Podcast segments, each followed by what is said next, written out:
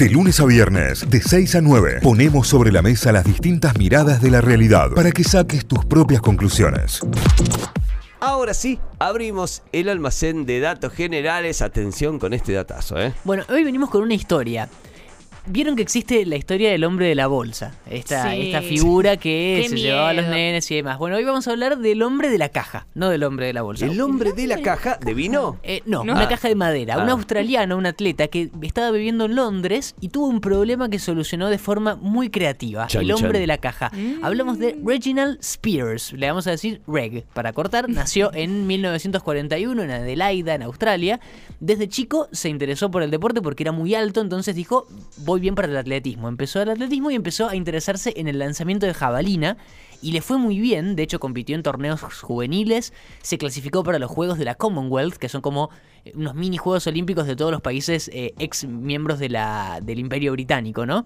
Eh, esto estamos hablando del año 1960, 61, estos Juegos Juveniles, eh, les- le estaba yendo bien, empezó a quedar en buenas eh, posiciones, pero todavía no le daba para entrar al equipo olímpico. Entonces dijo, viajo a Londres, eh, participo de algunos torneos allá, entreno allá y trato de sumar los puntos necesarios para llegar a los Juegos de Tokio del 64, ¿sí? Más o menos por esa época. Bien. Viaja a Londres, eh, se lesiona en Londres, tiene un par de problemas así, se recupera de la lesión, no le termina yendo bien, no termina clasificando a los Juegos Olímpicos, o sea, un bajón en la historia deportiva de Reg.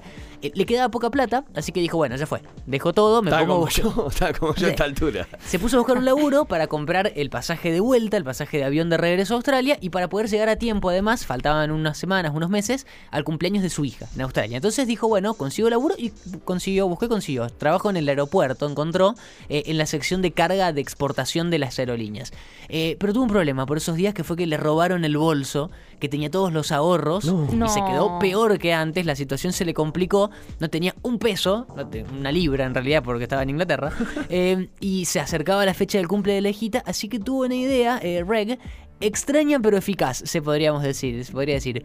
Por el laburo que tenía este señor en el aeropuerto, sabía sobre el envío de mercadería y de grandes volúmenes de un punto a otro del mundo en las aerolíneas, así que ¿qué pensó Reg? Que decidió mandarse a sí mismo como una encomienda de Londres a Australia.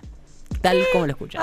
Buscó un colega, un australiano que también estaba viviendo allá, un atleta que se llamaba John McSorley, y le dijo, necesito que me construyas una caja. Él sabía exactamente el, el tamaño que necesitaba la caja para que lo pueda mandar la aerolínea. Un metro y medio de largo por 90 centímetros de alto por 75 de ancho. Chao. Una caja de tamaño considerable, pero eh, dentro de todo chiquita. Un canil, parece. Eh, claro, eh, ese tamaño le permitía a Reg meterse adentro y estar sentado con las piernas estiradas, así como una L, o acostado con las rodillas en el techo de la caja.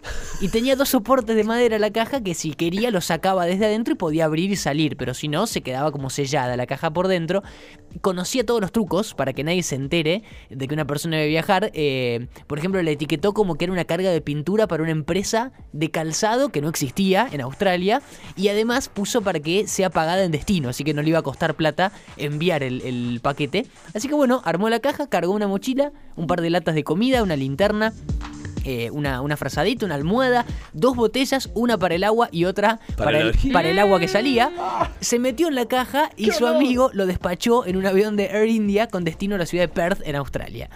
Hasta ahí, bueno, todo lindo la historia, pero empezaron los problemas. Primero, el, el vuelo estuvo demorado un día entero por No. niebla. No, no, lo calculó muy mal. La Así que botellita no te alcanza. Pasó el primer día encerrado en el depósito de las encomiendas, pero dentro de la caja. Finalmente sale el avión y él apenas eh, siente él ya que está como eh, en, en velocidad crucero.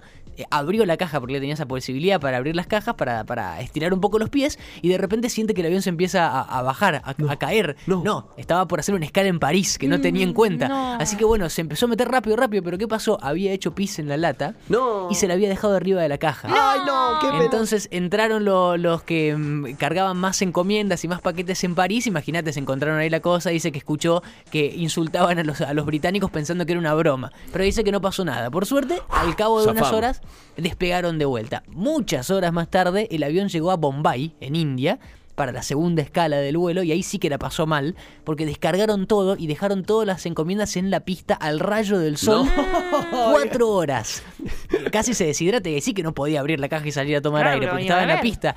Eh, dice que durante ese tiempo la pasó realmente feo. Ahí cambiaron de vuelo, cambiaron de avión también y empezó la última parte del viaje y finalmente llegó a Perth, eh, Australia. Dice que se dio cuenta porque escuchó a los, a los que estaban descargando todo que ya tenían acento australiano. Claro. Eh, había pasado tres días en total encerrado en la caja, un montón.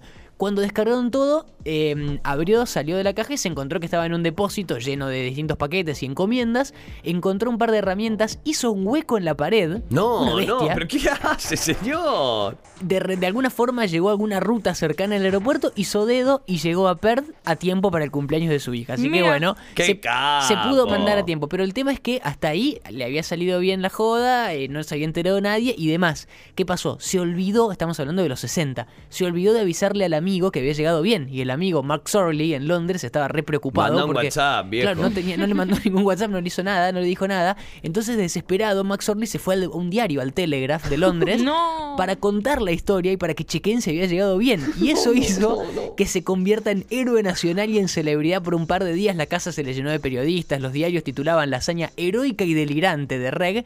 Y después la aerolínea que se enteró no le cobró los gastos de envío porque, bueno, fue estuvieron piolas, ¿no? Dentro de todo. Eh, para cerrar la historia de Reg, el hombre que se mandó a sí mismo, hoy difícilmente se puede repetir porque primero que las bodegas de los aviones están presurizadas, las cargas pasan, y, y este, y hace mucho frío también, las cargas pasan por escáneres que detectarían al toque si hay una persona metida dentro de una Claro. caja, por ejemplo, pero de todas formas Reg lo logró en otra época. Así que bueno, la historia del hombre que se puede decir que se mandó a sí mismo por correo de un continente a otro, Reg Spires. Pero además atravesó un continente más, o sea, salió de un continente, atravesó uno, llegó a otro en tres días, con provisiones para un solo día, todo para llegar al cumpleaños de la hija. Todo para llegar a tiempo al cumpleaños de la hija. ¿Eh? Lo que es hace el amor. tremendo, es tremendo. Luis Miguel no quiso ir al cumpleaños de la hija, se ve en el capítulo ahí. Claro. No quiero spoilear nada, chicos, pero bueno, no saben el bardo que se arma después de eso. 852, qué gran almacén de datos generales que hemos tenido en el día de hoy. El guaso que se envió en una caja a sí mismo. Tremenda historia nueva que vas a encontrar en Notify Diario, nuestro eh, canal de podcast en Spotify. Así nos buscas, Notify Diario, hashtag almacén de datos generales.